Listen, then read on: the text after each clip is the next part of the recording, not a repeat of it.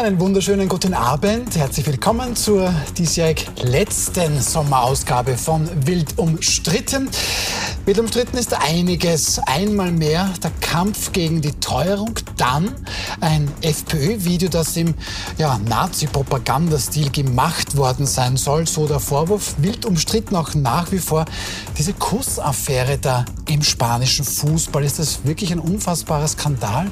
Oder womöglich doch eine sehr aufgebauschte Debatte. Das besprechen wir mit unseren Gästen. Ich freue mich sehr, dass Petra Stoiber bei uns ist, stellvertretende Chefredakteurin der Tageszeitung Der Standard, Buchautorin, auch Preisträgerin der Goldenen Medienlöwen. Schön, dass Sie da sind. Dankeschön.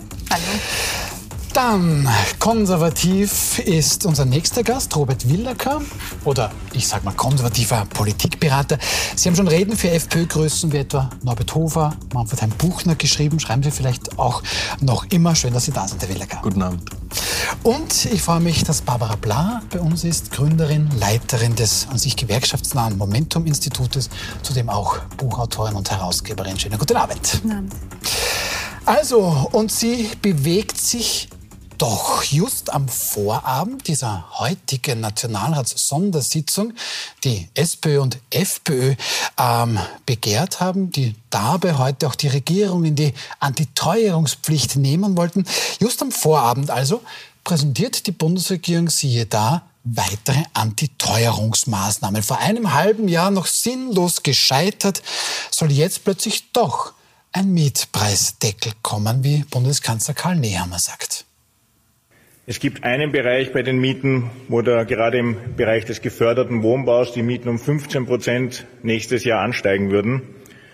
Und daher hat sich die Bundesregierung, der Vizekanzler und ich uns dazu entschlossen, dass wir das so nicht zulassen werden. Das heißt, es wird einen Deckel für Mieten geben, der den Anstieg begrenzt. Dieser Deckel soll für alle gesetzlichen regelbaren Mietverhältnisse gelten. Was heißt das? Das ist vor allem der geförderte Wohnbau, die Kategoriemieten und die Richtwertmieten. Da sagt der Bundeskanzler also kurz vor der heutigen Sondersitzung. Aber nicht nur ein Mietpreisdeckel soll jetzt kommen. Es gibt auch noch andere Pläne, so zum Beispiel ein Gebührenstopp, etwa das Klimaticket oder die Asfinag Straßenvignetten. Die sollen im kommenden Jahr nicht teurer werden auch kommunale Gebühren. Denken Sie jetzt an Wasserabfall. Müll soll im kommenden Jahr nicht erhöht werden. Und es sollen auch die Krisengewinne etwa von Energiekonzernen besser abgeschöpft werden. Gut, Frau Stoiber, also, und sie bewegt sich doch, weil da gab es große Kritik an der Bundesregierung, da passiert nichts oder zu wenig. Jetzt passiert da plötzlich schon etwas just am Vorabend der heutigen Sondersitzung. Das ist kein Zufall. Ich glaube, da haben Sie völlig recht. Ich glaube, dass das überhaupt kein Zufall ist. Ähm, irgendein Heinzelmännchen muss der Regierung eingeflüstert haben, dass es vielleicht doch angebracht wäre, ähm, jetzt einmal endlich was zu tun und äh, dass äh, die beiden Oppositionsparteien SPÖ und FPÖ doch mit einigem Recht diese Sondersitzung einberufen haben. Und ich glaube schlicht und einfach, man wollte äh, den Oppositionsparteien das Thema abstechen und hat sich dann doch noch auf einen Minimalkonsens Konsens geeinigt, weil dieser Mietpreisdeckel ist einmal ein erster Schritt, aber ich glaube, er kann auf jeden Fall nicht ähm, das Ende der Fahnenstange sein. Da wird sicher noch was kommen müssen, um das Ganze wirksam und gerecht zu machen. Und jetzt macht man halt ein bisschen was ähm, und versucht halt auf die Art und Weise der Opposition den Wind aus den Segeln zu nehmen.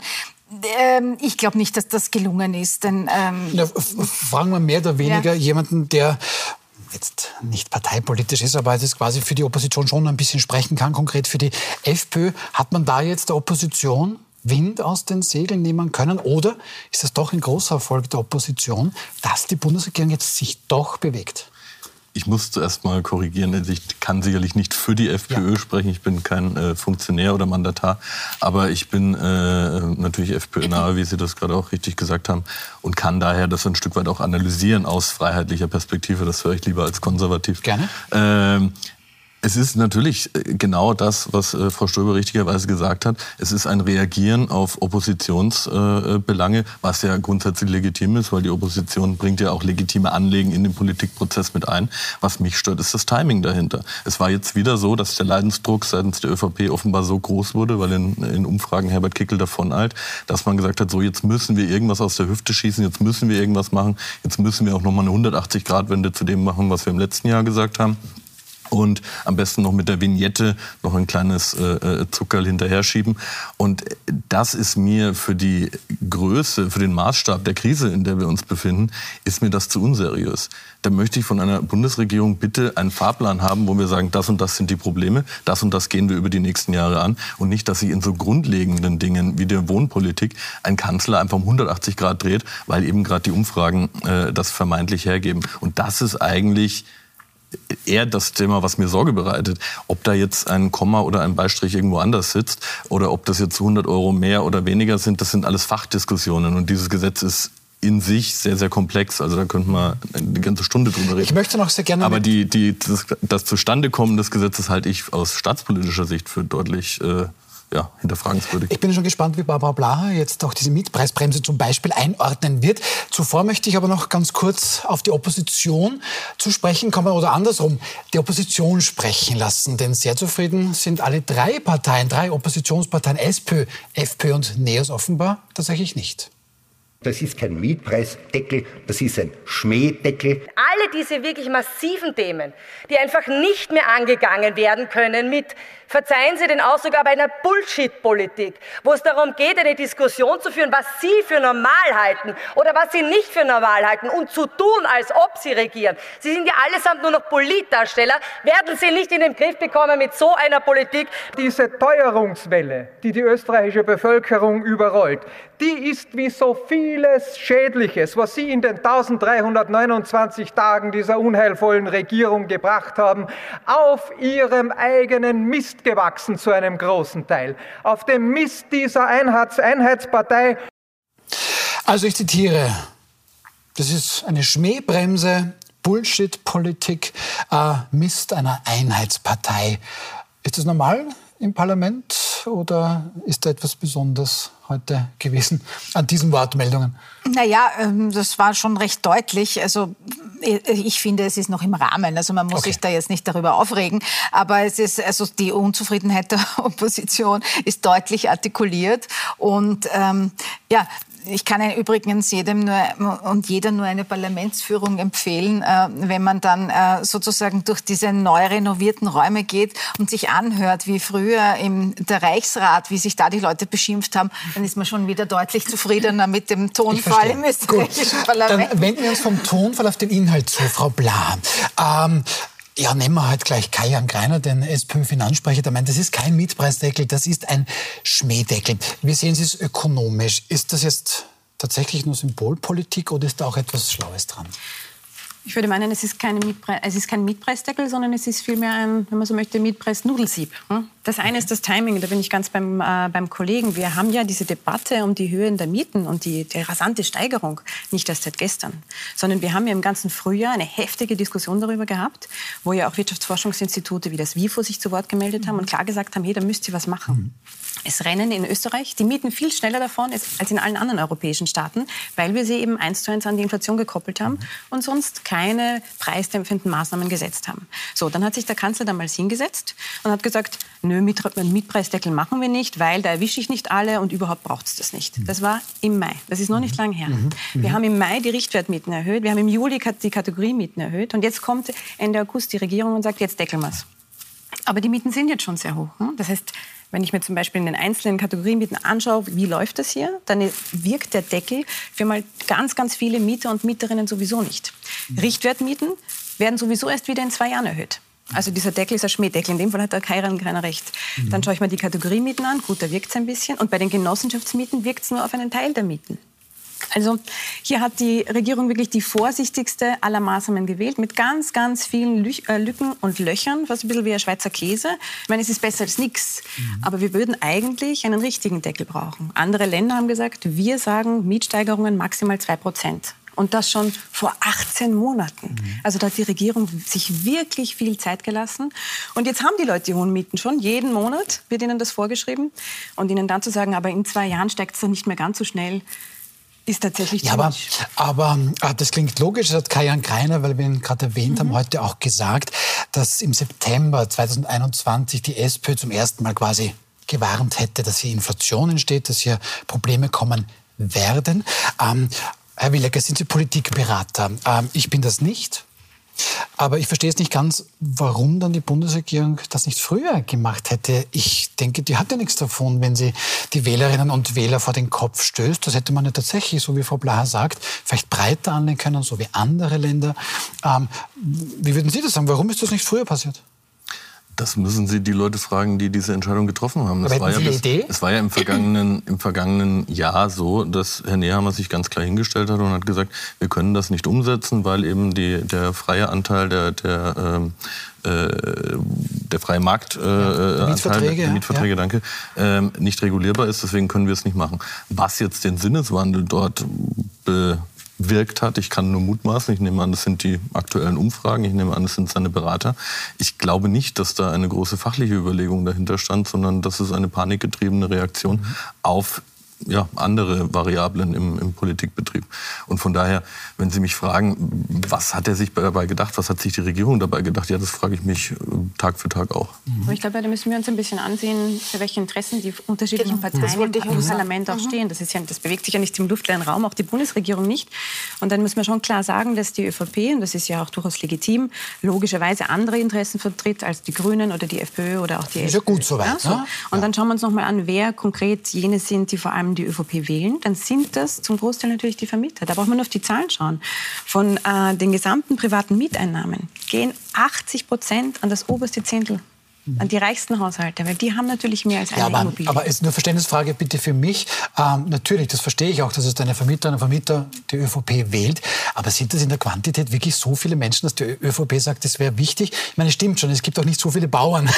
ähm, wollten Sie das sagen? Aber denken Sie wirklich, dass es, dass es jetzt ähm, das einfach nur die, wegen den paar Vermieterinnen und Vermietern ist. Und ich glaube, glauben Sie nicht auch, dass Wählerinnen und Wähler die viel größere Gruppe sind. Ja, das stimmt schon, aber dann hast du wieder die Frage, wenn dir ähm, ganz, ganz lang erzählt wird über Monate, in Wirklichkeit seit 18 Monaten haben wir ja das Thema am mhm. Tisch, wird uns mhm. immer gesagt, nein, das geht nicht oder das bringt es nicht oder das ist irgendwie sinnlos. Das wurde uns ja sehr, sehr lange erzählt. Mhm. Da ist natürlich auch die Hoffnung, dass viele Wähler und Wählerinnen, die von, die von der Maßnahme profitieren würden, das glauben mhm. und sich denken, okay, da kann man halt nichts machen. Weil wie viele Leute wissen denn schon, was Spanien gemacht hat oder was Belgien gemacht hat oder was Frankreich gemacht mhm. hat? Also das sind ja Informationen, die jetzt nicht allumfassend überall stehen. Da muss ich mich schon sehr tief in der Materie bewegen, damit ich weiß, was alles möglich wäre. Mhm. Und da hofft man halt, dass man so durchschwimmt und gleichzeitig mhm. die Interessen jener bedient, die einen ganz sicher wählen. Und das sind mhm. im Fall der ÖVP halt schon eher die reicheren Haushalte. Jetzt muss man natürlich fairerweise auch dazu sagen, dass vor allem linke Wirtschaftsforschungsinstitute lange Zeit auch in der Öffentlichkeit eingeredet haben, es wird gar keine Inflation kommen und dass Inflation an sich eigentlich erstmal gar nichts Schlechtes ist. Also es war schon auch so, dass in der Öffentlichkeit der Eindruck entstanden ist in Österreich, ja, das wird alles gar nicht so schlimm und diese Probleme werden wir gar nicht haben. Aber das, wird, das geht in Ihre Richtung. Also haben Sie das, haben Sie das lange propagiert, Inflation kein Problem? Ähm, ist das so, wie Herr Willacker sagt? Tatsächlich nicht. Was kein Wirtschaftsforschungsinstitut in ganz Europa vorhergesehen hat, ist der Ukraine-Krieg und die Energiepreisschocks, die wir da erlebt haben. Da werden Sie niemanden finden, der das vor drei Jahren schon hätte vorhersehen können. Also da wäre ich sehr vorsichtig damit, mit dem Finger auf irgendwen zu zeigen. Das ist etwas, das hat weder die Politik vorhergesehen noch die Wirtschaftsforschung. Ähm, was aber klar ist, und das ist tatsächlich jetzt ja auch schon ist ja nicht erst seit gestern passiert, der Ukraine-Krieg, dass wir eine sehr langanhaltende Phase hoher Inflation erleben und es notwendig wäre, politisch darauf zu reagieren. Es ist kein Zufall, dass Österreich die höchste Inflationsrate aller westeuropäischen Länder hat, weil da wir am wenigsten politisch dagegen gemacht haben. Aber Sie wissen ja so gut wie ich, dass es nicht nur der Ukraine-Krieg ist. Es ist natürlich auch die Gelddruckpolitik und die Nullzinspolitik der Europäischen Zentralbank über die letzten äh, vielen Jahre gewesen. Das, also das ist jetzt ist nicht, mit dem, nicht mit dem Ukraine-Krieg Nein, von, eine Frage der, gefallen. Aber es ist natürlich absolut richtig, dass Österreich auch in der Vergangenheit Maßnahmen gesetzt hat, die jetzt nicht unbedingt geeignet waren, diese Inflation zu drücken. Das heißt, ich bin grundsätzlich auch jemand, der immer sagt, okay, wenn wir Deckel einführen, dann bitte ganz genau schauen, was steht drin, welchen Deckel wollen wir machen. Berlin hat vorgezeigt, wie man es vielleicht nicht macht. Das heißt jetzt nicht, dass man nicht generell äh, deckeln sollte, sondern natürlich muss man etwas tun. Aber in Österreich ist man halt auch sehr schnell bei der Hand, dass man ein Problem mit Geld zuwirft, nämlich dann, wenn es richtig brenzlig wird und dann drei, vier Jahre später wieder draufkommt, hoppla, das äh, hatte vielleicht einen Effekt, den wir so damals nicht bedacht haben. Aber das das die heißt, es Regierung ist richtig, dass man was tut. Nicht falsch verstehen bitte. Es ist auch richtig, dass wir über, über solche Deckelungen reden. Aber es ist dann schon der, der Teufel ist ein Eichhörnchen. Ähm, es steckt im Detail, wie man das dann wirklich ausgestaltet. Und da ganz kurz noch die Brücke zu meinem ersten Ansatz. Äh, äh, da wünsche ich mir, dass man sich lange hinsetzt und sagt, okay, wir erarbeiten etwas, das Hand und Fuß hat und nicht, weil die Umfragen gerade schlecht sind. Gut, wir haben gerade gelernt, der Teufel ist ein Eichhörnchen. Mhm. Das finde ich gut. Das werde ich nicht vergessen, wenn ich das nächste Mal eine sehe. Frau Stöber, ähm, Sie wollten jetzt auch schon was sagen. Na, ich will schon länger was sagen. Mhm. Also erstens mal, ähm, selbst äh, sollten linke, linke Wirtschaftsforschungsinstitute das nicht vorausgesagt haben, die, die Regierung hätte garantiert auf diese Institute sowieso nicht gehört. Ähm, das ist einmal das eine. Das zweite, die Stärke einer Lobby, die sozusagen Einfluss in der Partei hat, ist jetzt nicht unbedingt äh, von ihrer, von ihrer numerischen Größe abhängig. Also das ist einfach die Frage, wer hat sozusagen quasi die Themenhoheit ähm, in, im, im Rahmen eines, eines Parteiverbands. Und da ist es sicher so, dass also die Vermieter da eine ganz starke Stimme haben. Aber wenn wir uns anschauen, die Mietpreisbremse, die damals im Frühling verhandelt worden ist, ist ja letztlich auch gescheitert an der Frage, ähm, schaffen wir die Grunderwerbsteuer ab oder nicht. Das mhm. wollte, die ÖVP wollte das. Das war sozusagen eine Maßnahme mhm. für, die, für, das, für den Eigen, also für Leute, die Eigentum anschaffen. Das ist auch etwas, was sozusagen quasi im, äh, ein, etwas ganz äh, Starkes in der DNA der ÖVP ist. Da waren die Grünen dagegen. Und dann ist es daran gescheitert. Und dann hat man irgendwie gesagt, ja, okay, äh, machen wir irgendwas. Und dann hat der, hat der Bundeskanzler Nehammer gesagt, Nein, ähm, wenn die Neubauten, also der frei finanzierte Wohnbau da nicht drinnen ist, dann machen wir es nicht, weil das wäre ungerecht. Ja? Und ein paar Monate später machen wir genau das. Wir genau weil jetzt ist nämlich der Neubau, die Miete im Neubau gar nicht erfasst. Aber, ja? Das ansprechen, mhm. danke dafür. Mhm. Ähm, und Frau Bla hat schon gesagt, das betrifft, glaube ich, nicht viele Menschen. Helfen Sie mir. Ich glaube, vier Millionen Menschen wohnen zur Miete in Österreich. Mhm. Ja, davon natürlich ein Großteil im frei finanziert. Mhm. Dann haben wir die Kategorie Richtwertmieten. Und ich glaube, das, was da jetzt die Bundesregierung plant, würde, glaube ich, 700.000 Menschen betreffen. Also tatsächlich eine... eine den eine, Altbau vor allem und den Altbau vor allem und die Geförderten. Mhm. Gut, das heißt, es betrifft über drei Millionen Mieterinnen und Mieter nicht. Und es betrifft nicht die Menschen, die im Eigentum sind. So, es kommt die FPÖ ins Spiel, die da irgendwo gemeint haben, ja wunderbar, ähm, die Zinsen, die nach oben geschossen sind und ganz, ganz viele ähm, Kreditnehmerinnen und Nehmer ächzen da unter massiv gestiegenen ähm, ähm, Darlehen bzw. Raten. Ähm, kann man dann da etwas machen oder ist genau das, was hier Frau Blacher sagt, Mietpreisdeckel betrifft ein paar Leute, das ist Symbolpolitik und den großen Rest hilft das in Österreich genau nichts? Natürlich gibt es äh, äh, Wege, auch diese Leute zu unterstützen. Ja, aber wie? Ob das am Ende dann ein Zinspreisdeckel äh, sein soll, ob das ein Mietpreisdeckel soll, sein soll, nochmal, das sind fachliche Diskussionen.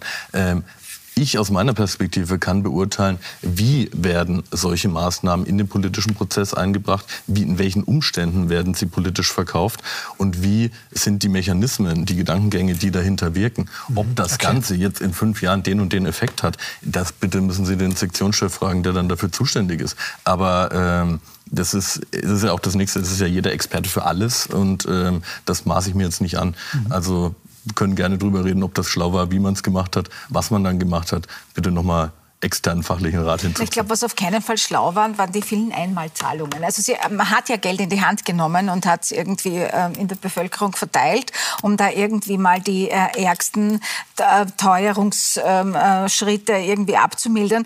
Aber das ist, das war unter Garantie politisch überhaupt nicht schlau, weil das merken, das erst, das verpufft sofort wieder und die Leute merken sich das ja auch nicht. Aber da, und Frau Bla, ja? Entschuldigung, und es wird vor allem auch, äh, es landet zum Teil in, in, der falschen Tasche, wenn mhm. wir bei den Mieten bleiben. Mhm. Also wir haben ja im im Frühjahr, nachdem die Mietpreisbremse nicht gab, gesagt, okay, jetzt gibt es Einmalzahlungen für die besonders Betroffenen. Sehr gut, aber die nehmen das Geld und geben es dem Vermieter, weil sie müssen ja die gestiegenen Mieten zahlen. Mhm. Also mhm. das bleibt, es ist eine Umverteilungsmaßnahme nach oben, die wir da eigentlich beschlossen haben, auf Steuerzahlerkosten. Das ist aber das eine und das andere, um auf, die, auf das Thema der, der Kreditnehmer noch zurückzukommen. Ähm, auch da sehen wir, dass es äh, europaweit gute Ideen gibt, wie man damit umgehen kann, wie man, den, wie man die kleinen Sparer und Sparerinnen dabei unterstützen kann, dass sie ihr Notgroschen gut verzinst haben. Frankreich zum Beispiel sagt, okay, bis zu einem gewissen Einkommen und bis zu einer gewissen Höhe hast du fix 3% Zinsen auf deinem mhm. Sparbuch. Mhm. Ja, weil sie eben sagen, den Notgroschen, den soll die Inflation nicht wegfressen. Mhm. In Ausnahmefällen sogar bis zu 6%. Gibt es in Frankreich seit vielen Jahren. Könnte man in mhm. Österreich machen. Mhm. Andere Möglichkeit für die, all die Kreditnehmer, die jetzt mit den variablen Zinsen Kreditkosten stemmen müssen, die sie wirklich an den Rand der Verzweiflung bringen. Auch da könnte man natürlich politisch eingreifen. Zinsdeckel ist eine äh, Maßnahme, die ja tatsächlich auch die FPÖ, soweit ich weiß, fordert. Da gibt es ja unterschiedliche Ideen und Konzepte. Wichtig wäre, das äh, ist etwas, das mich seit Beginn der, der, der Teuerungskrise so ein bisschen wurmt, dass wir immer so ein bisschen hinten nach sind und dann irgendwas daherhudeln, statt dass wir im Vorhinein wirklich ernsthaft die verschiedenen Vorschläge prüfen, ausarbeiten lassen und die dann auf den Tisch legen und äh, darüber diskutieren, welche denn jetzt wirklich das, äh, die geeigneten Instrumente sind, um das zu erreichen, was wir wollen. Dass wir die Inflation runterbringen, dass es die Preise nicht mehr so schnell steigen und dass die Leute nicht mit dem Rücken zur Wand stehen mit dem Einkommen, das sie jetzt noch haben. Mhm. Frau Stuber, jetzt gibt es also, wie wir gesagt haben, einen Mietpreisdeckel, der, wie auch Frau Bla gemeint hat, jetzt nicht alle, erreichen wird und schon gar nicht und schon gar nicht ähm, die Menschen, die sich Eigentum geschaffen haben. Gebührenstopp haben wir gesagt, Krisengewinne. Was wir noch gar nicht angesprochen haben, und das war heute auch in der Nationalsitzung ein großes Thema, zumindest bei der SPÖ, ähm, Lebensmittel. Ja, mhm. ähm, hier fährt jetzt die SPÖ gemeinsam mit der Arbeiterkammer eine Kampagne, wo man sagt, Leute, bitte Vorsicht, in Deutschland ist das alles viel, viel billiger. Mhm. Ja, hier hofft man oder fordert man eine Mehrwertsteuersenkung auf Lebensmittel oder auch eine Preiskommission. Ähm, warum wird da nichts gemacht oder muss da tatsächlich etwas gemacht werden? Es gibt auch Stimmen, die sagen, ja, in Deutschland hat es schon einen Grund, warum es günstiger ist. Treibstoffe zum Beispiel sind in Deutschland wieder teurer als in Österreich. Ja, das ist ähm, eine fachlich schwierige äh, Diskussion. Es ist tatsächlich so, dass es in Österreich, glaube ich, um 16 bis 20 Prozent sind die Lebensmittel teurer als in Deutschland. Das ist natürlich ein massives Problem. Das merkt man auch, wenn man einen ganz normalen Einkauf macht. Das merkt jeder und jede von uns. Die Wirtschaftsforscher, das weiß die Barbara Blaha sicher besser, sind sich da ein bisschen uneinig, weil es kann natürlich, wenn man die Mehrwertsteuer senkt, kann das schon auch Effekte haben, wie, dass es dann wieder ein Inflationstreiber ist. Ich bin hier auch keine, ähm, äh, keine ökonomische Spezialistin, aber ich denke, irgendetwas müsste man tun. Was man auf jeden Fall tun müsste, ist die Wettbewerbsbehörde stärken. Also die ähm, macht ja, die tut ja, die hat ja äh, wirklich versucht, auch irgendwie ähm, in den vergangenen Monaten ähm, zu schauen, wie schaut denn das aus? Äh, sind die großen Handelsketten, ähm, äh, machen die wirklich große Gewinne auf Kosten äh, der kleinen Leute sozusagen? Ist, ist, stimmt da das Konkurrenzverhältnis? Nur, sie können es analysieren, aber sie können nicht viel tun. Ja? Also die haben ja auch, ich glaube, erst gestern hat die, hat die Behörde gefordert, äh, dass sie tatsächlich auch besser in die Märkte eingreifen können. Ich glaube, dass man wahrscheinlich versuchen müsste, das sehr fein austarierte Maßnahmen zu machen ob es klug wäre, mit einer Mehrwertsteuersenkung so einfach drüber zu gehen, äh, wage ich nicht zu beurteilen. Ja, es wäre auch klug, die Bundeswettbewerbs Bundeswettbewerbsbehörde mal wieder ordentlich zu besetzen. Ich meine, es kann ja, auch nicht sein, kann ja auch nicht sein dass die äh, im wahrsten Sinne des Wortes kopflos ist über, ja. ich weiß gar nicht, wie viele Monate das jetzt dann letztlich oder vielleicht sogar Jahre war. Weil Schwarz-Grün sich hier nicht ähm, einigen kann auf, auf, auf eine neue Leitung. Ganz genau, ja. Also das ist ja auch ein ganz fatales Signal, dass mhm. das in so einem Moment gesendet wird. Es hat natürlich auch die Lebensmittel Preise in Deutschland, warum die günstiger sind, hat letzten Endes auch unter anderem mit einem deutlich größeren Wettbewerb in Deutschland natürlich zu tun. Der ist in Österreich, mhm. der ist in Österreich sehr gering. Ähm, aber ja, grundsätzlich, ich meine, wenn, wenn wir jetzt dann dort subventionieren in dem Bereich Lebensmittelpreise drücken, dann ist es natürlich wieder eine Umverteilung von unten nach oben. Weil natürlich auch der, der Reiche, der es sich leisten kann, in Anführungsstrichen, ähm, reich ist man ja quasi schon ab, äh, im, ab dem Mittelstand, gefühlt äh, genauso davon profitiert. Also jede Subvention, von der alle etwas haben, weil Sie von das Nudeltrieb angesprochen haben, eine Subvention, von der alle etwas haben, ist immer eine Umverteilung von unten nach oben. Das ist tatsächlich nicht richtig das ökonomisch. Ist, äh, das ist eine, ja, spannende, ist, ist eine spannende Debatte, aber es ist deshalb nicht richtig, weil auch reiche Menschen nur so viel essen können. Auch das die brauchen nur ein Packerl Nudeln, ein Packerl Mehl, ein Packerl was immer. Also auch wenn ich sehr reich bin, habe ich nur so einen Einkaufskorb, den ich halt brauche, weil ich was zum Essen brauche. Ne? Aber ich habe das und Geld die, natürlich über, um meinen BMW zu tanken. Ja, okay, aber die, äh, der entscheidende Punkt oder ist... Oder Audi oder Mercedes, wir wollen ja keine Werbung. Ja, oder auch, also, Verzeihung, ich, ich fahre nicht mal lange. Der entscheidende Punkt ist, dass der Anteil äh, der Lebensmittel in den Haushalten mit wenig Geld, also der Anteil des Geldes, das ich dafür ausgeben muss, extrem hoch ist gemessen am Einkommen. Ne? Während sehr reiche Haushalte gemessen an dem Einkommen sehr wenig ausgeben für Essen, weil sie so viel haben. Wenn ich hier die Massensteuern senke, dann habe ich eine progressive Wirkung. Da geht es um, nur um ein paar Euro. Das ist kein großer Wurf, mhm. muss man auch dazu sagen. Aber es entlastet unten tatsächlich stärker als oben. Das wird Ihnen jedes Wirtschaftsforschungsinstitut sagen. Wie gesagt, es geht nur um ein paar Euro. Es ist keine große Wirkung, aber es wirkt eigentlich progressiv. Also unten entlastet es stärker als oben. Das ist das eine. Das andere aber, was ich ähm, ganz generell hier ganz stark unterstützen möchte, ist, Sie haben das mit dem Wettbewerb angesprochen. Das stimmt total. Die Preise in Österreich im Lebensmittelhandel sind auch deshalb so hoch, weil drei Ketten fast 90 Prozent des äh, Lebensmittelhandels kontrollieren. Da haben wir in Deutschland viel mehr Konkurrenz. Ja, das ist das eine. Und das andere, Petra Stuber hat es schon angesprochen, die Bundeswettbewerbsbehörde hat einen leeren Werkzeugkoffer. Die schreibt Bericht über Bericht über Bericht. Jetzt höre ich wieder, bis Oktober wird wieder irgendwas berichtet, aber sie kann nichts tun. Also sie kann das feststellen, aber sie kann ja de facto nichts tun. Das heißt, hier müssen wir auf jeden Fall im Wettbewerbsrecht nachschärfen und sagen, okay, was kann ich tun, damit ich, wenn ich feststelle, dass es zu, sagen wir mal, Preisabsprachen ist ein großes Wort, aber sagen wir mal, dass irgendwie klar ist, alle erhöhen immer im Gleichschritt die Preise, mhm. so äh, zufälligerweise, hm, auch bei den äh, Eigenmarken. Äh, da gibt es ja schöne Untersuchungen mittlerweile dazu. Das haben übrigens Privatpersonen angestellt, den Preisvergleich im österreichischen Lebensmittelhandel, dass man da als Bundeswettbewerbsbehörde klar sagen kann, da fahren wir jetzt eine und mhm. sorgen dafür, dass diese Gewinnschlacht nicht am Rücken der Konsumentinnen und Konsumenten ausgetragen wird. Das darf, also, dafür muss es ja reichen. Absolut richtig. Mhm. Also ich wollte nur noch mal wirklich auch bekräftigen, dass wir da auf einer Meinung sind. Weil auch wenn man wie ich jemand ist, der an die Kräfte des Marktes glaubt, die können nur wirken, wenn sie nicht verfälscht werden. Mhm. Und natürlich, wenn irgendwo Preisabsprachen stattfinden, ähm, mutmaßlich, dann können die Kräfte des Marktes sich auch nicht mehr entfalten. Und dann kommen wir in so eine Situation rein, in der wir sind. Also da ist hier nur, nur einfach zur der Vollständigkeit halber der Handel argumentiert, der hat 0,5 bis 1 Prozent äh, Marge. Ähm, das Problem sei laut österreichischem Handel, dass die Hersteller hier sehr große Preise verrechnen würden und dass der Handel auf den Energiekosten sitzen geblieben ist. Da so argumentieren die Handelsvertreter nur, dass hier alle, alle Argumente ähm, auch mal kurz vorgekommen sind. Dann sage ich mal danke für dieses erste Thema und wir kommen zu einem oder zum nächsten Thema, das, sage ich mal vorsichtig, wird ein bisschen umstrittener sein wird.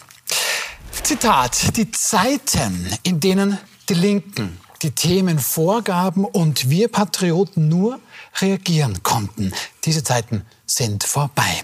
So tönt es in einem aktuellen Video der FPÖ-Jugend, untermalt von Bildern, die teilweise ehemalige ähm, Faschisten aus der Geschichte zeigen und die manche an Bilder der rechtsextremen Identitären erinnern. Journalistin und Kommunikationsexpertin Ingrid Brodnik, die sieht hier noch eine weitere Grenze überschritten. Hören wir da mal kurz rein.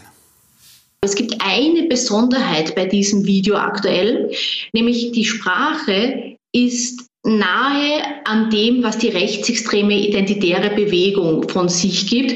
Zum Beispiel kommt der Bevölkerungsaustausch vor. Das ist eine rechtsextreme Verschwörungserzählung, wonach die europäische Bevölkerung ausgetauscht würde.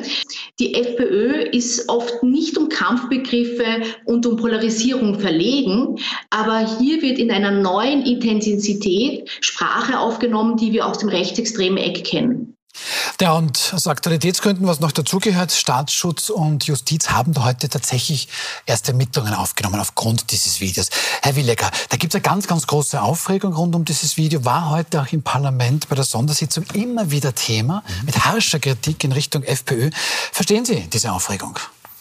Ich äh, kann sie kognitiv nachvollziehen, weil ich mittlerweile seit 13 Jahren in Österreich lebe und verstehe, wie die Reizreaktionsmuster hier ablaufen. Ähm, was ich nicht ganz verstehen kann, ist ähm, teilweise die Kritik, äh, die an diesem Video geäußert wird. Wenn wir jetzt heute drüber reden, ähm, dann würde ich das auch gerne so machen, dass wir konkret über einzelne Dinge sprechen, nicht über das Gesamte, weil das vernebelt das Ganze insgesamt. Also können gerne über einzelne Aspekte äh, sprechen. Welche Fragen haben Sie? Mhm. Ähm, ich habe zum Beispiel die Frage, es werden hier tatsächlich ähm, ehemalige Faschisten gezeigt. Welche? Ist das notwendig? Welche Faschisten? Es gab hier, es gab hier Sie haben hier ein bisschen die Bilder gesehen, wo mhm. ähm, aus der Geschichte waren, die werden hier gezeigt. Es werden Fackeln gezeigt, die, also Fackel ist es ja, Aber welche Faschisten wurden gezeigt? Man sieht es bei den Büchern. Wenn man sich ansieht, wer da die als Vordenker präsentiert wird, denken wir an Armin Mohler, der 1942 sich aufgemacht hat von der Schweiz nach Nazi-Deutschland, weil er wollte so gern bei der Waffen-SS mitmachen. Der hat Mitte der 90er noch gesagt, er selber ist Faschist in einem Interview. Das ist zum Beispiel ein Vordecker, der präsentiert wird. Oder Dominique Vallet, der sich aus Protest gegen die sogenannte Lesben- und Schwulendiktatur in Frankreich erschossen hat. Also es sind schon sehr deutliche Signale in diese Richtung. Und die werden als Vordenker ähm, der Bewegung präsentiert, die dieses Video gemacht hat. Es ist absolut richtig, dass es im Verlauf der Geschichte, gerade auch wenn man sich die politische Ideengeschichte des Nationalismus anschaut, der Nationalstaatlichkeit, Denker gab, Oswald Spengler ist so jemand, die natürlich als Antidemokraten aus heutiger Sicht zu bezeichnen sind. Oswald Spengler, der auch in dem Video vorkommt, war mit Sicherheit kein Demokrat. Aber er war jemand, der sich ausdrücklich sogar gegen den Nationalsozialismus gewandt hat und der auch insbesondere die mörderische Rassenideologie des Nationalsozialismus abgelehnt hat. Und das sind solche Differenzierungen in einer solchen Debatte, die mir fehlen. Da wird ja, mit, da wird mit ja, Bausch und Bogen zum, zum, über zum Thema Bevölkerungsaustausch. Ich meine, das ist ein ganz klar konnotiertes Wort. Auch darüber können wir gerne reden. Was ist, sagen Sie ist, dazu, dass ist, man sagt, nein, wir wollen, bleiben wir, wir wollen wir Zukunft und dann gibt es den Blick auf den sogenannten beim, Hitlerball. Bleiben wir, bleiben wir beim, bleiben wir beim Wort Bevölkerungsaustausch. Es ist absolut evident, dass Österreich, Deutschland genauso, seit den 60er Jahren mit der ersten Migrationswelle der nach dem Krieg der, der, ähm, der äh, Gastarbeiter, Gastarbeiter ja eine, eine Steigerung der Migration, eine Steigerung der Zuwanderung erfahren hat, die in Wahrheit bis heute natürlich anhält und seit 2015 nochmal exponentiell gestiegen ist. Dass das einen Einfluss auf die Zusammensetzung einer Bevölkerung hat, dass das einen Einfluss auf die, auf die demografische auf die Demografie eines Volkes hat, das ist ja nichts, was irgendjemand, der bei klarem Verstand ist, leugnen könnte. Und wenn man sich dann ansieht, dass eben von einem großen Teil dieser Zuwanderung nicht die Bereicherung ausgegangen ist, die man uns einst versprochen hat. Es kommen Ingenieure, es kommen Ärzte, sondern es war halt einfach so, dass seit 2015 ein signifikanter Teil dieser Leute ähm, eben nicht das, äh, diesen Wert in die Gesellschaft hineingetragen haben, der einst äh, versprochen wurde. Und dann, aber wenn man, wenn man das, wenn man das, nein, nein, so, wenn man, wenn man dann, welches Label man dem Ganzen dann aufdrückt, ob man da jetzt von Bevölkerungsaustausch spricht oder von demografischem Wandel, das ist doch zweitrangig. Nein, das ist, uns, nein, Semantik ist niemals wir sollten uns ab, absolut mal darüber unterhalten, welche Tatsachen, und das ist ja auch so eine, eine, eine, Taktik, dass man die Tatsachen dahinter, die unangenehmen, mit einer Aber Begriffsdiskussion verschleiert. Ich, nein, naja. nein wir, wir, wollen genau das nicht tun. Herr Williger, Sie haben vollkommen zu euch gesagt, schauen wir uns das doch differenziert an. Das versuchen wir jetzt auch alle gemeinsam. Ähm, Frau Ströber, Sie haben schon richtig gesagt, da gibt es dann noch eine Szene, mit, mit der Hofburg, beziehungsweise wird ja hier einiges vermischt, sagen es Barbara Bla und Peter Stuber. Äh, es geht spannend weiter. Nach einer kurzen Pause bleiben Sie dran.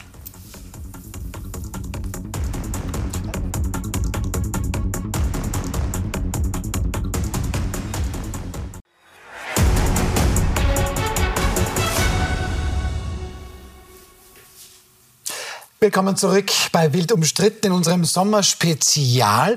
Ähm, ja, Sommer heiß, geht auch gerade ein bisschen heiß her. Wir sprechen gerade über dieses aktuelle Video der FPÖ-Jugend, das wirklich sehr kritisiert wird. Also da sagen einige, da sind ganz klare Grenzen überschritten worden. Jetzt zum Beispiel Robert Willacker meint, ja, das kennt er schon in Österreich, das ist immer die ganz große Aufregung. Ähm, wenn man mal ein bisschen abweicht von dem, was auf ihrer Seite dann als Mainstream bezeichnet wird. Jetzt hat Herr Willacker vorhin gesagt, äh, Bevölkerungsaustausch, diese dieser Begriff würde irgendwie so zutreffen, habe ich jetzt verstanden, weil seit 2015, wo man gesagt hat, das sind Menschen... Da das ist eine zulässige Zuspitzung einer Jugendorganisation. Das, darauf wollte ich hinaus, worauf dann Sie beide sofort reagiert haben.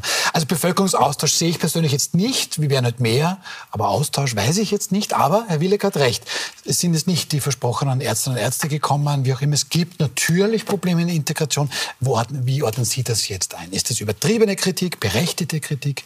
Ist das jetzt eine Grenze überschritten? Wie ordnen Sie das ein? Also ich ordne das so ein, dass die FPÖ mit diesem Video das macht, was sie, was sie sehr oft und sehr gerne macht. Sie verwendet solche Begriffe, wirft sie quasi, wartet, wie das Feuer irgendwie, wie die Flammen hochschlagen und sagt, jetzt regt euch nicht auf, so haben wir sie nicht gemeint. Ja. Dasselbe war als äh, äh, damals, äh, ich glaube, es war Herbert Kickel persönlich, der gesagt hat, als Innenminister möchte, ähm, glaube ich, er hat sogar gesagt, er möchte, glaube ich, Ausländer in Lager konzentrieren. Das Wort konzentrieren ist gefallen.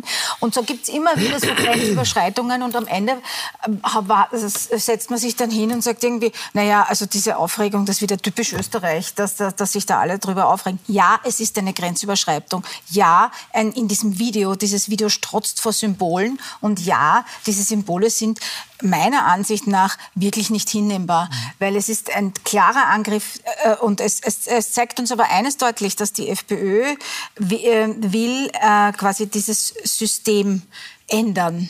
Also, und mit dem System ist unsere liberale Demokratie gemeint. Und diese liberale Demokratie greift die FPÖ an. Und ich finde, das ist tatsächlich ein sehr entlarvendes Video. Herr Willecker, ähm, ist die liberale Demokratie mit der FPÖ in Gefahr? Droht da jetzt ein autoritär geführtes, ähm, weiß ich nicht was? Das ist natürlich nicht der Fall. Und die FPÖ-Regierungsbeteiligungen, egal ob die in den Bundesländern stattfinden oder auch in der in der, im Bund haben natürlich gezeigt, dass die FPÖ keinerlei Interesse hat, die liberale Demokratie in Österreich abzuschaffen oder sie substanziell zu untergraben. Das ist äh, eine linke Verschwörungserzählung, um mal in dem äh, Duktus der Frau Brodnik zu bleiben. Und ähm, das ist auch keine Diskussionsgrundlage. Es kann nicht sein, dass regelmäßig es zu einem riesigen Aufstand kommt, wenn nicht linke Meinungen, wenn zugespitzte nicht linke Meinungen publik gemacht werden auch mit einem gewissen Pathos. Was Sie jetzt als Nazi- oder NS-Symbolik sehen, ist nichts anderes als ein pathetisches Video. Diesen Pathos finden Sie in jedem Hollywood-Film, den finden Sie in jedem, äh, jeder Dokumentation über einen Fußballverein und in jeder Bierwerbung. Also das ist eine pathetische, pathetische Inszenierungsform, die nichts mit dem Nationalsozialismus zu tun hat. Vor ein paar Jahren haben wir darüber geredet, dass Andreas Gabalier auf seinem Albumcover so Verrenkungen gemacht haben und dann haben die gleichen Leute ein Hakenkreuz. Na, Sie können jetzt den Andreas Gabalier genau, nicht genau das ist die Mentalität, ähm, um die es hier geht. Und mein letzter Punkt noch zu dem Thema, weil jetzt auch vorhin die Personen aufgezählt wurden. Das ist genauso scheinheilig. Wir können mal drüber reden, dass mit Karl Marx, einem Antisemiten, einem Rassisten, ähm, der, der größte Gemeindebau in Österreich, in Wien, nach ihm benannt ist. Das war ein Antidemokrat. Er war der geistige Wegbereiter für 100 Millionen Tote im 20, im 20. Jahrhundert. Und da wird nie drüber gesprochen. Es ist immer nur, es werden irgendwelche äh, äh, Figuren dann ausgegraben, die sind hochproblematisch. Herr Williger, wir sprechen ja jetzt gerade drüber. Wir sprechen jetzt gerade drüber. Aber Frau Blacher wollte zwei Dinge sagen, bitte. Genau, ich glaube, da sind jetzt viele Punkte auf den Tisch gekommen, äh, die es sich lohnt, einzeln anzuschauen. Äh, das eine lassen wir, gehen wir zurück zum sogenannten völlig wertneutralen Begriff Bevölkerungsaustausch. Der impliziert, es gibt bessere und schlechtere Menschen. Und leider werden die guten, die weißen Menschen, ausgetauscht durch die nicht so guten braunen Menschen. Das und das meint, nein, ich möchte jetzt gerne ausreden, wir haben Ihnen auch gerade lang zugehört. Ähm, Stimmt. Das ist einmal äh, die Grundlage, warum da irgendwas ausgetauscht wird. Und das wird ja auch dementsprechend negativ gesehen. Was ist da ganz wesentlich? Wir sehen in dem Video auch so ein schönes Schaubild, wo wir ja die Bildungsarbeit der FPÖ-Jugend sehen. Da geht es um die Geburtenrate. Ne? Weiße Frauen kriegen zu wenige Kinder. Deshalb kommt es ja zum sogenannten angeblichen Bevölkerungsaustausch. Das ist natürlich schwer rassistisch. Und da kann man natürlich sagen, ist meine Meinung, aber da muss man auch aushalten, wenn die Gegenseite sagt, ja, das ist aber rassistisch. Das ist das Erste. Das Zweite, was in dem Kontext total wichtig ist, und da schließe ich an mit dem, was PC Stube gesagt hat.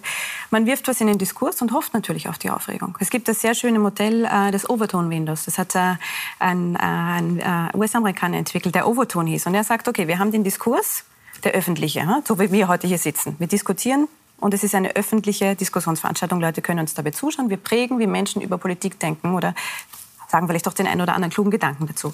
Und in diesem Fenster gibt es sozusagen den Mainstream. Das ist der Ist-Zustand der Politik. Dann gibt es die Dinge, die sind akzeptabel. Dann gibt es die Dinge, die sind auch noch vernünftig im Diskurs.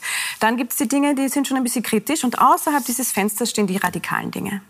Und Aufgabe, um Hegemonie zu schieben, ist, man muss radikale Dinge sagen, damit man das Diskursfenster verschiebt. Und das macht die FPÖ seit 30 Jahren. Sie sagt radikale Dinge, die eigentlich außerhalb des Diskurses stehen und normalisiert damit den Diskursrahmen in ihre Richtung. Das kann man uns sehr schön anschauen, wenn wir uns überlegen, Jörg Haidt in den 90er Jahren sagt Dinge, es gehen hunderttausende Leute auf die Straße mit dem Lichtermeer 1993. Das sind eins zu eins Dinge, die sagt heute der Nehammer ruft kein Schwein mehr hinter dem Ofen hervor. Ist völlig normal. Da hat sich das Diskursfenster verschoben. Und das ist ja der die, die dahinterliegende Strategie auch dieses Videos. Also die Rechten verschieben das, das Diskursfenster, machen die Linken das nicht? Es ist absolut legitim, das Diskursfenster verschieben zu wollen. Natürlich macht die FPÖ das. Genauso wie es die Grünen machen, genauso wie es die SPÖ macht, genauso wie es die ÖVP macht. Es ist absolut richtig, was Sie gesagt haben. Ich habe Politikwissenschaft studiert, ja, stimmt. Mhm. Aber ich verstehe jetzt nicht genau, was äh, da jetzt das Problem ist.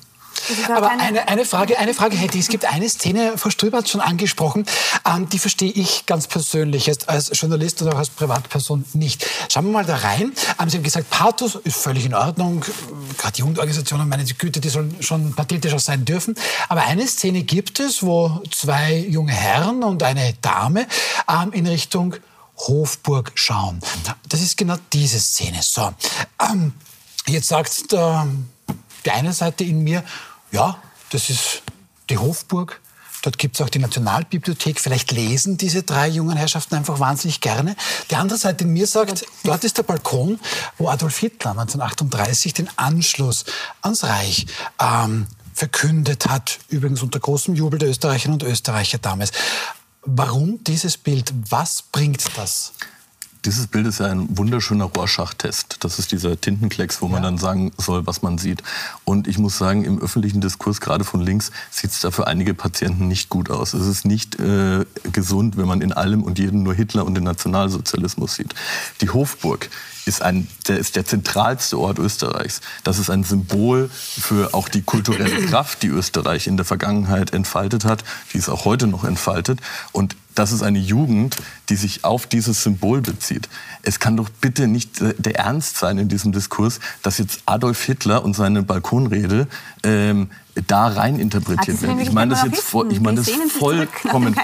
Aber man hätte ich mein, ja auch zum Beispiel, nicht man hätte zum Beispiel auch den Trakt herzeigen können, wo der Bundespräsident residiert und sie schauen dort sehnsuchtsvoll hin, weil sie selber Bundespräsident werden wollen oder, oder das Bundeskanzleramt oder, oder ja, mhm. auch das Bundeskanzleramt oder ja, zum Beispiel auch den Teil der Hofburg, wo die Nationalbibliothek untergebracht wird. Wie sie, mhm. aber nein, es ist just dieser Teil und, und das sind so Dinge, die ähm, also Sie sagen ja, das ist die Jugend, die das das halt macht. Äh, ich glaube, es gibt schon ein Problem in der FPÖ und ich glaube, das ist ein ernstzunehmendes Problem. Es gibt tatsächlich seit Jahren, und wir, wir, wir schreiben das auch seit Jahren und recherchieren das seit Jahren, es gibt tatsächlich eine sehr große Verschränkung auch mit den Identitären, die Herbert Kickel als äh, NGO bezeichnet. Aber das ist keine, das ist keine harmlose... Genau, vom Verfassungsschutz ist rechtsextrem So ist es, werden. ganz genau. dazu sagen. Ja? Genau, das mhm. wollte ich gerade ausführen, dass das eben äh, sehr wohl, also der Verfassungsschutz nimmt äh, diese Gruppierung sehr ernst. Und da gibt es ganz enge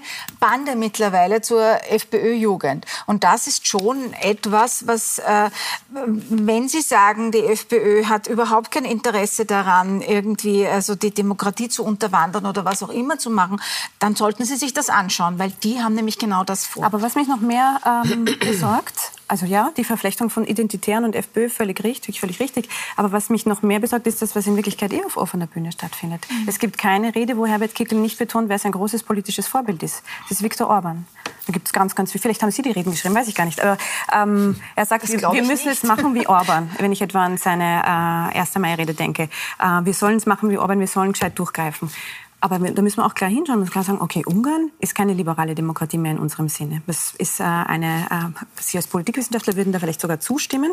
Das ist bereits eine Demokratie autoritären Zuschnitts, wo es sowas wie freie Medien nicht mehr gibt oder unabhängige Medien. Und dann schaue ich in dieses Video und sehe, wie als Feindbilder wichtige Journalisten des Landes herausgegriffen werden. Ähm, und dann höre ich ihnen zu und sie sagen, ja, die liberale Demokratie finden wir super. Aber, halt, reden wir, aber reden unabhängige Medien halt nicht. Reden ne? wir über die Journalisten, die dort gezeigt werden. Es ist so, dass in Österreich Tag für Tag hunderte, tausende Journalisten ganz unaufgeregt, ganz sachlich, ganz wunderbare Arbeit machen. Und es gibt ein paar, die sich aufgrund eines gesteigerten, meinetwegen auch männlichen Geltungsdrangs, vor allem auf Twitter vor Hunderttausenden Followern, sehr stark meinungsbildend einbringen, die sehr stark ihre eigenen Überzeugungen abseits von objektivem Journalismus einbringen und die auch sehr stark immer wieder gegen die FPÖ agitieren. Und da wenn ich mich selbst als Journalist, als politischer Player auf das politische Parkett stelle, dann muss ich es auch ertragen, dass eine Jugendorganisation sagt, so lassen wir uns nicht behandeln, so wollen wir uns nicht behandeln lassen. Und so möchten wir auch eine objektive äh, äh, Meinungsbildung zu der auch zum Beispiel beispielsweise der ORF äh, ähm, verpflichtet ist, bitte nicht haben. Und das, das funktioniert nicht. Man kann nicht sagen, äh, ich greife die FPÖ an, ich, ich äh, trage meine Privatmeinung, wie es auf Twitter ja immer heißt, hinaus vor hunderttausenden Followern, die ich nur habe, weil ich beim ORF angestellt bin. Und dann, wenn ich Kritik ernte, dann heißt es, die freie Presse wird angegriffen. Also so funktioniert es dann nun auch nicht. Ja, aber Sie schaffen also, ja ganz klar Feindbilder, indem Sie die herzeigen und quasi also zum ähm, ähm, ähm, quasi an den Pranger stellen, äh, schaffen Sie einfach Feindbilder und viele, die vielleicht nicht so politisch sind und sich nicht so gut auskennen äh, in, in den tagespolitischen Feinheiten, die dieses Video vielleicht sehen, denken sich, ich weiß nicht was über die Kollegen. Und, äh, ich meine, das ist schon noch gefährlich. Gut, aber ja? wenn ich das ein bisschen einfangen darf, ähm, das ist gefährlich, da gebe ich Ihnen vollkommen recht, gebe ich aber auch Herrn Willecker recht. Hier wird, hier stellt man sich ein bisschen heraus, dass dann natürlich Kritik kommt, ist klar. Ob das jetzt aber zum Diffamieren hier genutzt wird, das ist natürlich wieder Nein, ein Qualitätsunterschied. Äh, da muss ich ganz kurz einhaken, weil ich finde, das äh, ist eben nicht, aha, das kann man so sehen oder das kann man so sehen. Hm. Das ist einfach nicht der Punkt, sondern ist, wir können gerne nachher auf Twitter gehen und gemeinsam alle Tweets durchgehen, die da jemals gefallen sind. Aber soweit ich das nachvollziehen der Debatte, gibt es keinen Tweet, wo nicht klar ist, dass der seriöse Journalismus stattgefunden hat. Und nur wenn man mit den Fakten nicht ganz einverstanden ist oder sich nicht so freut, dass die Berichterstattung, die ja Twitter als öffentliches soziales Netzwerk auch möglich macht, ein bisschen gegen den Strich der Partei läuft, dann zu sagen, na, das ist aber nicht mehr unabhängig. Das basiert auf Recherchen, die die Verquickungen der FPÖ mit den rechtsextremen Aber ich glaube, der Punkt, ja keiner der dieser Punkt Kollegen erfindet irgendetwas genau. oder beschimpft jetzt irgendwie die FPÖ. Also das hat, macht Arbeit keiner, als Journalisten. Und sie dafür herauszustellen, ist einfach, tut mir leid, eine Riesengrenzüber, eine Riesengrenzübertretung. Dann lassen wir es bitte so stehen. Ich hoffe, dass auch Sie Ihren Punkt machen konnten. Ich möchte noch, aber kurz noch etwas Zeit ist, auch noch unser drittes Thema mal zumindest kurz ansprechen. Es ist ein an sich wirklich großartiger sportlicher Erfolg, wo Hunderttausende Jungen und Mädchen davon träumen. Die spanischen Fußballerinnen krönen sich selbst mit dem Weltmeistertitel.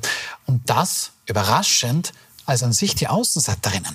Aber den vermeintlich schönsten Tag in ihrem Fußballerinnenleben versaut dann aber genau diese eine Szene. Der spanische Fußballpräsident Luis Rubiales sieht bei der WM-Feier ungefragt die Spielerin Jennifer Hermoso an sich, küsst sie innig auf den Arm, umarmt sie und so weiter.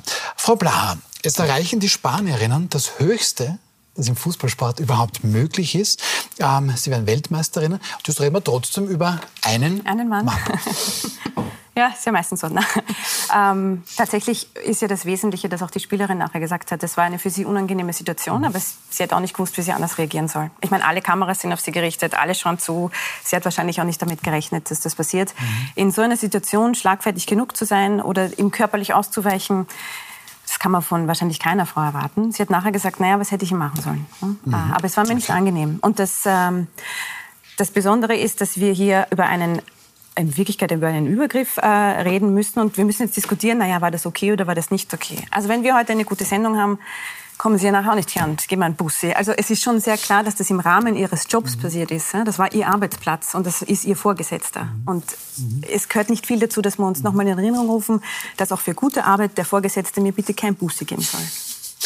Okay, Johannes B. Kerner. Ähm, ich denke, wir kennen alle aus dem deutschen Fernsehen. Der war auch Talkshow-Moderator, war auch Fußballkommentator. Der sieht es interessanterweise ein bisschen differenzierter. Er meint, ich glaube, dass da mehr draus gemacht worden ist, als es in Wirklichkeit war. Richtig klasse fand sie es nicht. Aber wenn Männer sich freuen, sich umarmen und was zu feiern haben, da kann es auch einmal sein, dass man sich aus Versehen auf den Mund küsst. Äh, daraus würde ich keine Liebesbeziehung oder eine Übergriffigkeit ableiten. Frau Stoiber, ich wusste selbst noch nicht, aber bei Männern ist es offensichtlich ganz normal, dass wir uns abknutschen. Ähm, wie kommentieren Sie diese Sicht der Dinge? Also ich, mich überrascht das nicht. Also Kerner wird schon auch immer wieder auffällig durch, ähm, ähm, wie soll ich sagen, besondere Meinungen, die er zu verschiedenen Themen vertritt. Und ähm, ich würde in dem Fall sagen, er ist völlig auf dem Holzweg, weil das ist tatsächlich äh, äh, äh ja auch etwas anderes, wenn sich, wenn sich zum Beispiel zwei Spielerinnen am Spielfeld umarmen nach einem Tor, ist das was anderes. Wenn sich zwei ja, ja, Spieler am Spielfeld umarmen, ist das etwas anderes. Aber hier steht der Präsident äh, fesselt quasi die, die, die Spielerin mit seinen Armen. Sie konnte ja nicht einmal ausweichen, so, sie war richtig arretiert mhm. und, und zwingt sie äh, quasi äh, zu ertragen, dass er ihr einen Kuss auf den Mund drückt. Ich meine, das ist ein wesentlicher Unterschied und wenn Kerner das nicht sieht, dann hat er einiges in den vergangenen Jahren nicht verstanden. Ich bin da, Herr Williger, bei Frau Stoiber.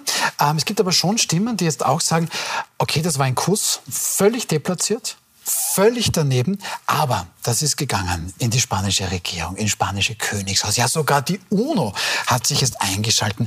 Ist das berechtigt oder ist da schon noch etwas aufgebauscht? Wie sehen Sie das? Ähm, naja, letztlich, das war natürlich der Moment, in dem Spanien sich selbst äh, gekrönt hat und vor aller Welt ist das Wo passiert. ne? Also natürlich Ja. zieht das sehr, sehr weite Kreise. Ähm, zu dem, was äh, Johannes B. Kerner offenbar gesagt hat, ich kenne das Zitat jetzt nicht, aber ich nehme an, dass es so stimmt. Ähm, es gibt in diesem Bereich vermeintlicher sexueller Übergriffe, MeToo, Dinge, die einseitig dargestellt werden, aber das ist keine davon. Also ich meine, wir sehen auf dem Video, wie er eine Spielerin auf den Mund küsst. Das habe ich beim Herrenfußball so jetzt in der Form auch noch nicht gesehen, auch nicht in der, in der, in der Emotion. Schließe mich übrigens äh, Frau Blaha an, ich möchte bitte nach der Sendung auch nicht geküsst werden. ähm, also ich, ich, wenn man sich nicht benehmen kann, ja, dann hat man halt in dieser Funktion nichts verloren, fertig aus. Und äh, vor allem, äh, wenn ich noch kurz sagen darf, das war ja nicht die einzige Aktion. Es gibt ja noch ein anderes Foto, wo er eine, eine Spielerin, nämlich die, ähm, jene Spielerin, die das Siegestor... Wir haben das für Sie vorbereitet, Genau. Frau Stöber. Ich meine, schauen Ja. Sie sich das an. Also der ist ja offenbar notorisch unterwegs. Das geht ja gar nicht. Ja, die Spielerin schaut jetzt aber, äh, ja, die ist da irgendwie, lässt sich da vielleicht ein bisschen mitreißen. Ähm, ich bin aber Ihnen geht nicht, aber das, das, er argumentiert ja immer, ja, das ist halt alles in der Emotion und das gehört halt so dazu. Ja. Sie nicht. Wenn ich jetzt in der Emotion irgendwie plötzlich hingehe und jemandem eine Ohrfeige geben würde, das wäre ja auch nicht in Ordnung. Also man, man muss sich ja wohl ein bisschen im Griff haben. Also Gut, ähm, ich weiß nicht, wie Sie beide das sehen, das ist ein großartiges Schlusswort. Das lassen wir einfach so stehen. Das lassen wir wirklich so stehen. Gilt auch für den Burgtheaterdirektor, der Florian Teichtmeister Ohrfeigen möge. Aber gut, das ist eine ganz andere Geschichte. Ich danke Ihnen sehr, sehr herzlich für die spannende Diskussion. Da konnte ich viel lernen von Ihnen allen. Ihnen fürs Zuschauen danke ich. Jetzt noch zwei Hinweise. War die letzte Sommerausgabe. Ab Montag ist Bild umstritten wieder jeden Tag für Sie da, von Montag bis Donnerstag ab 20.15 Uhr. Und ab jetzt, beziehungsweise in wenigen Minuten, startet der Österreicher Tag bei den Tennis US Open. Ähm, Dominic Thiem tritt da jetzt in Runde 2 gegen den US-Amerikaner und Pu- Publikumsliebling Ben Shelton an Sebastian Ofen und dann um 1 Uhr in der Nacht. Ähm, das gibt es exklusiv für Sie, auch kostenlos auf Join zu sehen. Also alle Tennisfreunde, die haben jetzt vermutlich ein Date. Ich freue mich auf nächsten Montag, wenn wir uns wiedersehen bei Wild am Streiten.